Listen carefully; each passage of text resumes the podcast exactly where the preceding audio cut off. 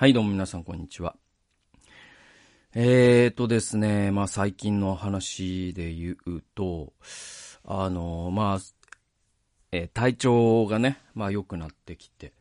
えー、11月に入ってかなり良くなってきたんですよね。えー今11月24日にこれ撮ってるんだけど、で、まあその前にも言ったけど、その3ヶ月のうつが再発してきた、していた期間っていうのを、あのまあ、あんまり思い出せないんだよね。うん。なんだろうな。だからその、多分さ、その、人間がその夢のことをさ、思い出そうとしてもあんま思い出せないし、メカニズムと同じなんじゃないかと僕は思ってるんだけど、あの、夢を見てる脳と覚醒してる時の脳ってさ、脳の状態が違うわけじゃないですか。で、脳の状態が違うっていうのはまさに、その、感知する主体が違うんで、そうすると、えっと、え互いに、その認知のありようが変わるからね。だから、えっと、覚醒してる脳が夢のことを語るのは難しいっていうのはそういうことで起こるのかなと思ってて。それで言うと、その、うつの時の脳の状態って、すごく、えっと、特殊な脳の状態で、で、その時のことを思い出そうとしても、今、まあ、普通に脳みそが動いてる状態で思い出そうとしても、それを語る感知の仕方というか、世界の経験の仕方があまりにも違うから、だから、えっ、と、うまく語ることができないという感じがするんですね。うん。で、まあだからこそその、治りかけた時に、語れることは全部語っとこうと思って、8本のね、動画に収めたんだけど、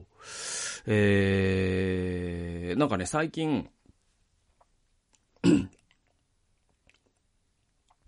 えー脳は回復するというですね、本をね、読みましてですね、あの、鈴木大輔さんというね、方がいらっしゃってですね、あの、この人って、あの、脳が壊れたっていう本をね、2016年だったかな、に書いててね。で、僕それ、その、うつ病の寛解期に読んですごく役に立ったんですよね。で、えっと、この人はジャーナリストというかですね、物書きの人で、で、その、最貧困女子っていう本も書いてて、それも僕読んでるんだけど、あの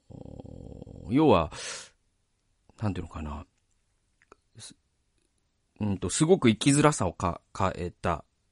えーっと、例えばさ、その、リストカットを繰り返し、えーそして、その、性風俗で働き、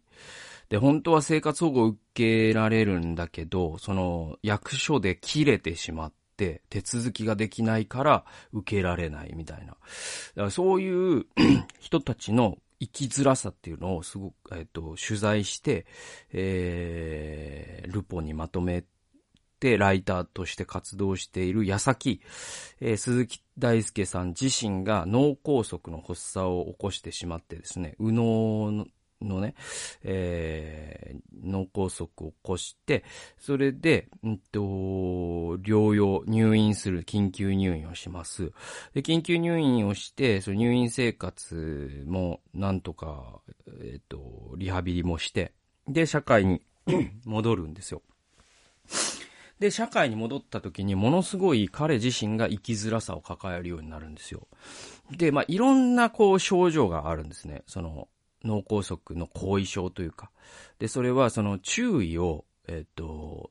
あるものに注意がいってしまったらそこから注意を離すことができないとか、あとはその感情を抑制することができないから、ものすごくなんか、あの、花が綺麗だなと思うだけで号泣してしまったりとか、ちょっとイラッとする、普段だったらね、ちょっとイラッとするぐらいなのに、するぐらいな出来事があった時に、もう殴りかからんばかりに、もう激怒してしまったりとか、えーする。それ感情の抑制が効かない。で、その人がなんて、目の前の人がなんて言ってるか、特にその理路整然としてない話は非常によくわからなくて頭クラクラしてきちゃうとか、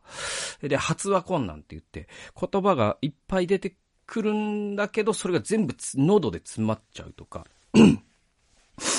でね、いろんなそういう困難を、あとまあまあめちゃくちゃ疲れやすいとか。でね、それを彼は自分なりの言葉で分析していくんですよ。で、その脳は回復するっていうのは、その予後、さらに、えっと、何年か経った時の本だから、えっと、だから、そういったものに彼は名前をつけていくんですね。で、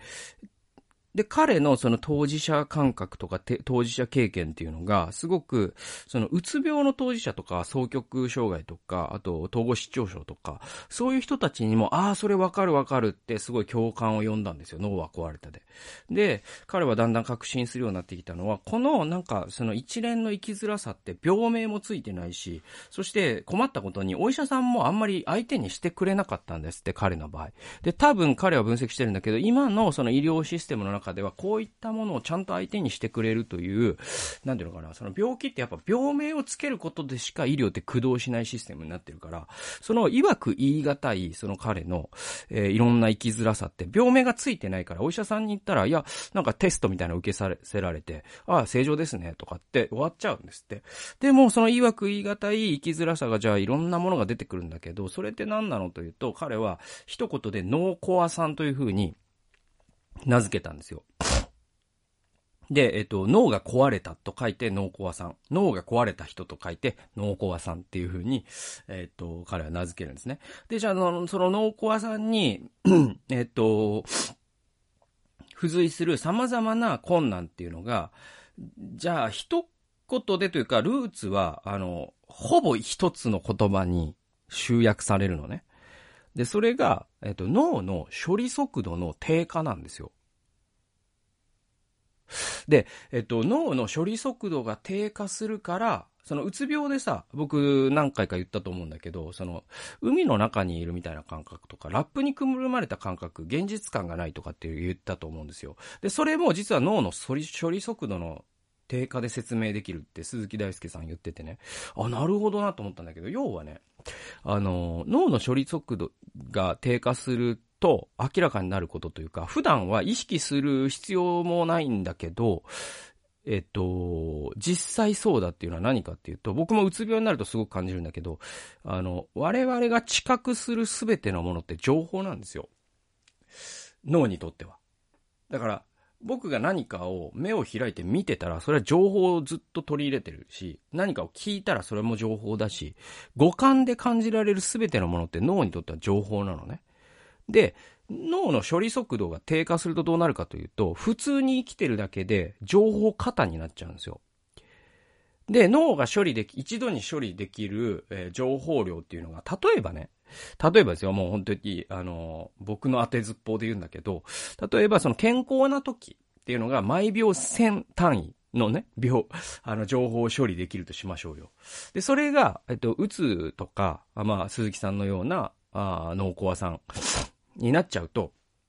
それが10とか、ひどい時は1とかになっちゃう。で、そうするとね、その、僕がその光が苦手だってまさにそれで、その光も脳にとっては情報、刺激なんですね。だから部屋を薄暗くしてたっていうのはそういうことで。で、えっと、その、薄い膜って何かというと、そういう音とか光とか、あらゆる形の情報っていうものの処理が、多分一瞬遅れるんですよ。で、それは多分もうコンマ何秒みたいな世界なんだろうけど、その一瞬の遅れがまさに現実感のなさとして当事者には感知されるのではないかと、鈴木さん分析してて、僕はなんかすごく納得したのね。そうそうそうそうそう。うん、だからなんかこう、今僕が世界を経験する仕方と、その病気の時の仕方っていうのが、あ違うっていうあたりが、その脳の処理速度がだから、処理速度が低下した脳と、そうじゃない脳で、世界の経験様式が変わるんだよね。でね、なんか僕結構新たな視点で、実はその、なんか、えっと、役所とかで本当に切れそうになったことが何回かあったんですって、リハビリの後の後遺症に苦しんでた時期に。で、それはさっき言ったその感情が全く抑制できない。で、感情を抑制するってめちゃくちゃ認知、認知のリソースを使うんですよ。で、これあの実験があってね、えっと、あの、要は、感情を抑えるようなビデオを見てもらうグループと、感情にとってリラックスするようなビデオを見てもらうグループに被験者を分けるんですよ。で、感情を抑えるって何かっていうと、まあ、例えばなんか交通事故でなんか、あ誰かが傷ついてるとか、あるいはなんか誰かが理不尽な目で、目に合ってるとか、そうすると怒りっていう感情をとりあえず抑えるじゃないですか。そういう映像を見たら。で、その怒りを抑えるのに認知のリソースがめちゃくちゃ使われるっていう実験があるんですよ。で、そのビデオを見たグループと、まあなんか川の流れとか森のせせらぎみたいなのを見たグループで、そのあ直後になんかあの数学、算数ドリルみたいな単純な認知のテスト、認知能力のスピードを試すようなね、テストすると、明らかにその、えっ、と、感情を抑制した後のグループは認知のスピードが落ちてるんですって。つまり、臨知的リソースを感情を抑制するということがものすごく、えー、食うということです。感情を我々が抑制できてるのは認知リソースを食い続けてるからなんですよ。で、えっと、鈴木大輔さんの場合は、そういう認知のリソースが要はなくなるわけですよね。それ、だから感情と、感情の脱抑制っていうんだけど、ものすごい感情が溢れてしまう。しまう。さらに、その役所の書類って農コアさんにとっても地獄でしかないんですよ。僕もすごくよくわかるんだけどね。で、で、あの類の書類を突きつけられ、そしてその役所論法みたいなもので、リズメになんか問い詰められるみたいな主観的にはね、なると、もう、うわーってなって、もう切れかかっちゃったんだって。で、その話を、その鈴木さんは面白おかしく書いてて、それで、えっと、その時に、あの、よくね、まあ、よくでもないけど、なんていうのかな、あの、切れる老人の話ってあるじゃないですか。で、なんだろうな、その、切れる老人っていうのが、その、ま、スーパーで店員怒鳴りつけてるとか、えー、ね、まあ、銀行とか、役所の窓口で職員を責任者呼んでこいっつって怒鳴りつけてるおじ、人いるじゃないですか。で、そういう人のほとんどがさ、年老いた男性だったりしません？皆さん。それでね。で、鈴木さんはハッタと気づいたのは、あれ彼らもノーコアさんなんじゃないかって思った時に、なんていうの、僕もそうなんだけど、その、切れる老人、切れるおじさん、おじいさんってさ、すごいさ、もう見ててさ、見るに耐えないじゃない？僕本当になんか、嫌でさ、時々さ、なんかそういう役所の職員を怒鳴りつけてるおじさんを見ると、役所の職員の側になって、そのおじさんを本気で泣かしちゃろうかと思う時あるんですよ。なんていうのかなあの、そう。で、しないですよ。したこともないし、これからもすることないですよ。そんな修羅場に僕は首を突っ込むほど勇気ないですから。え、だけど、なんていうかな、すごく嫌な気分になるし、なんだろ、そんなのってすごいさ、もう、虐待というかさ、ね？んなんかもう、考えろやって思ってたの。うん。だけど、その鈴木さんの本を読んで、その切れる老人っていうのが、濃厚さんなのかもしれないって鈴木さんが言ってて、で、確かにさ、その人たちって70代とかでね、で、多分さ、その日に日に脳の処理速度が落ちていってるんですよ。ね。それでその感情の脱抑制っていうのも起きてるんですよ。で、その時に彼らが切れてるっていうのは、なんかこう、脳梗塞の後遺症で鈴木さんが切れてるっていうのと同じような、なんかこう、生きづらさというものの発露だとしたならば、僕はなんかこう、もちろんそれが僕は正当化されるとも思わないし、えー、ぜひやめてほしいとももち、やめれるものならね。だけど、鈴木さんの論によれば、そん、やめれるんだったらやめてるよって。自分でもそんなことしたくないのにしちゃうんだって。だから、そう考えると、ちょっとそういう切れるおじ、おじさん？切れる高齢者に対して僕は、もうちょっと優しい眼差しをね、向けることができるようになりそうな気がして、そこのくだりを読んだ時は、ちょっと嬉しかったのね。うん。で、その体調の話に戻るとね、その、まあ、3ヶ月の話は今もうちょっとその当事者感覚ではできないんだけど、もうちょっとこう時間経ってきたから、あの、俯瞰するようになってね、やっぱりね、なんかね、本当にこう、冷静になって考えてみると、その原因がないないって僕言ってたけど、多分あって、これね、シンプルにね、あのね、気候なのよ。うん。なんか僕もちょっと確信に変わりつつあるんだけど、で、それは僕は暑さに弱いから、ただただ猛暑によってなったっていうのとも多分違って、あのね、湿度とか気圧とか気温が乱高下する。これで、なんか自律神経みたいなものがぶっ壊れて、それで脳がうつ状態のゾーンに入っちゃうっていう流れなんではないかと、僕は当事者、自分で当事者研究してるんですけど、どうすかね、皆さん。でね、そう考えるとね、僕って気候変動の犠牲者なんですよね。この気,、えー、気圧、気湿度、えー、気温の乱高下ってまさに気候変動の結果起きてることだから、なんか7月にさ、もうめちゃくちゃちょっと寒い日があったりとか、やったら雨が続いたりとか、かと思ったらもうクソほど暑い日があって、とかね。なんかその、その気温、気、湿度、気圧の、えー、ジェットコースターで、僕は多分 HSP というそういう外界の刺激を、ある種その僕の体内には外界の刺激の増幅装置が多分ついてるから、それがより人よりも感度が高く感じられてしまうことで、なんかね、そういううつが発症するというようなメカニズムと繋がってるんじゃないかなと思ってて、だから、その、気候変動ってさ、その、まあ、グレタさんがね、怒ってるんだけど、あのー、よくさ、その、バヌ圧が沈むとかね、えー、南極の氷が溶けるとかね、あのー、まあ、その手のことはよく言われることなんだけど、なんか僕みたいな人が、体調悪くなるっていうのも、明らかに気候変動の犠牲者なんで、だから、皆さん、あの、SDGs、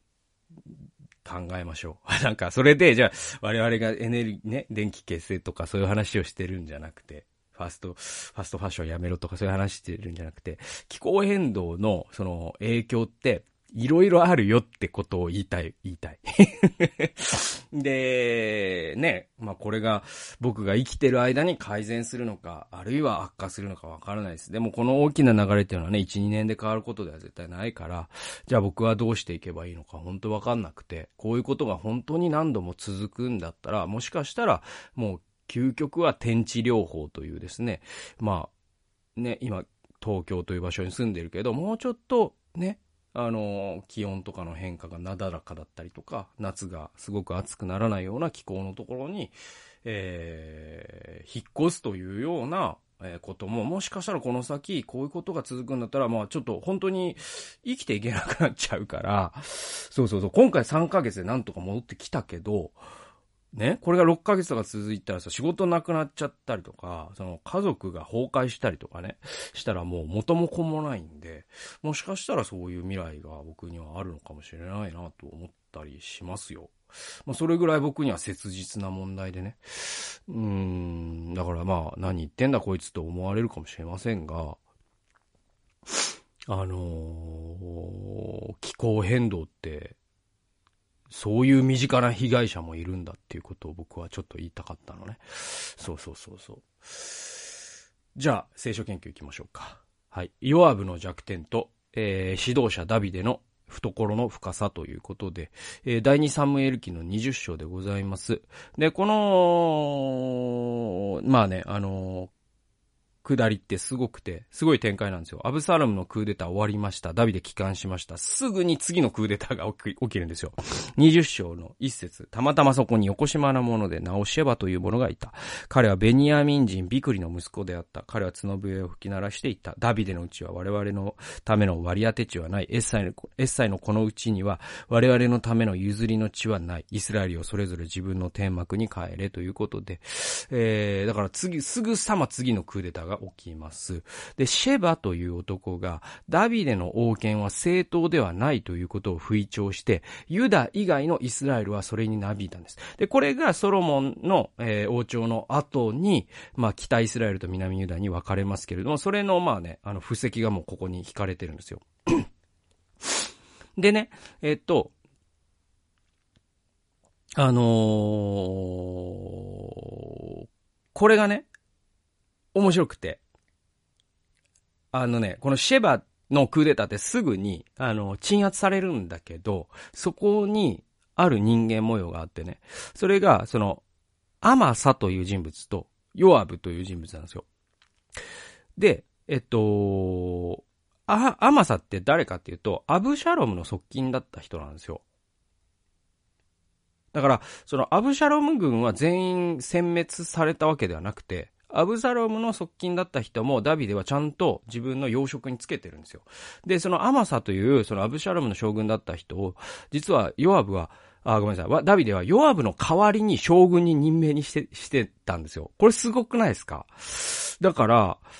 これなんでそんなことになるかというと、これね、聖書に確かはっきりと書いてないんだけど、まあ、あの、話の流れから、あの、絶対そうだっていうのは、理由分かってて、えっと、多分解説書とかにも書いてるんだけど、ヨアブってさ、ダビデの命令に反してアブシャロムに手をかけたんですよ。アブシャロム木にぶら下がってたんだけど、殺す必要まではなかった。そして、ダビデはどうかアブシャロムは殺さないでくれと言ってた。だけど、それに反してヨアブはアブシャロム殺したのよ。で、その、まあ、罰則なのよ、これ。懲罰人事なんですよ。で、ヨアブ、ヨアブはある種更迭されて、まあ、その当てつけかのようにアマサという将軍をヨアブの位置にダビデはつけたわけです。だからまあ、その内心穏やかじゃないわけですよ、ヨアブはね。で、この、あのー、シェバという人間のクーデターに対してすぐに、あの、ダビデはアマサ、まあ今ね、参謀長官というかさ、そういう位置にいる アマサに軍隊を集めなさいと言うんで、アマサは、えっ、ー、と、軍隊を集めに行きます。だけど、アマサはね、到着がちょっと遅れちゃうんですよ。で、その間にちょっと遅れてるねってなった時に、ダビデは今度はヨアブの兄弟、アビシャイに、イスラエルを攻めて、シェバを打ち取るように命じるんです。ちょっとアマサ遅れてるから、ちょっとアビシャイ頼むっつって。で、アビシャイに言うんですよ。で、そのアビシャイ軍には当然ヨアブも入ってるんです。更迭されたヨアブも入ってます。で、えー、アマサが遅れて軍を招集して、えっ、ー、と、行軍しすると、ヨアブと鉢合わせるんですよ。ちょっと遅れたっつって、アマサ軍が到着して、アブシャロム軍と合流するときに、その中にヨアブがいます。で、アマサとヨアブはここで勝ち合うんですよ。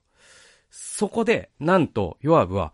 おう、久しぶりって挨拶するふりをして、アマサを殺害しました。はい。で、えヨアブとアビシャイの率いるダビデの軍隊は、アベル・ベテ・マーカという町にいた聡明な女性の活躍によって、町を滅ぼすことなくシェバだけを、謀反を起こしたシェバだけを討伐することに成功した。っていうのが、まあ、この20章のあらましなんですね。えー、でも、ここでちょっと僕が注目したいなと思ったのが、やっぱヨアブの個性なんだよね。で、ヨアブってね、まあずっと出てくるんだけど、その、サムエル記でね。で、えっと、まあ、サウルの将軍でもあった人なんです。で、ダビデと講和を結ぼうとしていたアブネルを、兄弟の仇討ちのために王の命に反して殺したという過去を彼は持ってるんですよ。はい。だから、すごい、あのー、なんだろう、アブネルっていうのはサウルの、あ、ごめんなさい。ヨアブって、ヨアブはサウルの、ごめんなさい。ちょっと言い間違えました。つまり、あの、ヨアブってダビデ軍なんだけど、そのサウルの将軍のアブネルという男がいて、でね、このアブネルという男も遺恨があって、ヨアブには。で、確かその、アブ、ヨアブと、えっと、アビシャイともう一人の、あの、武勇がある兄弟がいたんだけど、それがアブネルという将軍に撃ち取られちゃうんですよ。サウル軍という、あの、ダビデ軍の戦いの時に。で、そのか、仇討ちのために、えっ、と、殺、もう独断で殺しちゃったっていう過去を持つんです。で、似たようなことをここでもやってるわけですよ。で、ダビデオはそれを咎めてるんです、その時に。ちょっとそういうことすべきじゃないよって言って。で、だけど、ヨアブは、今度はアブシャルムを殺し、で、結果、更迭され、さらに今度は自分の代わりになった将軍、将自分の代わりに将軍になった甘さを殺しとるわけですよ。だからヨアブってすごい、なんていうかな、その王の命令をも恐れぬ、ものすごい猛者で、だからなんかこうさ、三国志でいうところのなんか呂布みたいな人でね、すごいのよ、この人。でね、なんか僕が、ここで考えたのが、そのヨアブってさ、それでもダビデの全ての軍の長でありね、有能な参謀なわけですよ。